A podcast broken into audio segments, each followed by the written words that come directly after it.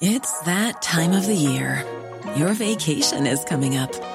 You can already hear the beach waves, feel the warm breeze, relax, and think about work. You really, really want it all to work out while you're away. Monday.com gives you and the team that peace of mind.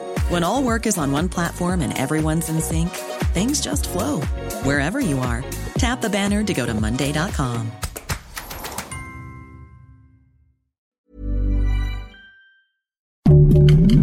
Heraldo Podcast, un lugar para tus oídos. Noticias del Heraldo de México. La Agencia Digital de Innovación Pública informó que las atenciones que han brindado por medio de servicios 0311 Locatel ha sido alrededor de 17.4 millones desde 2019, 71% más que en la anterior administración. Los reportes que se atienden se enfocan en consultas de trámites y servicios, infraestructura urbana y servicios integrales.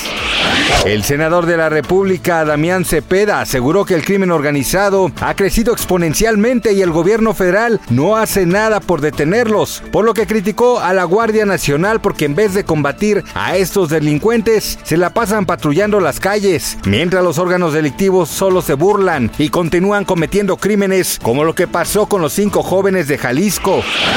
El embajador de Estados Unidos en México, Kenneth Salazar, agradeció al gobernador de Querétaro, Mauricio Curi, por haber proyectado la bandera estadounidense en el Palacio de la Corregidora en las celebraciones del bicentenario de las relaciones diplomáticas entre ambos países.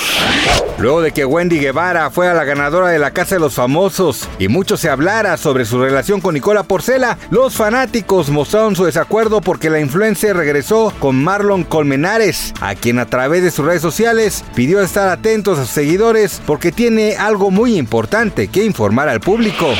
Gracias por escucharnos, les informó José Alberto García. Noticias del Heraldo de México.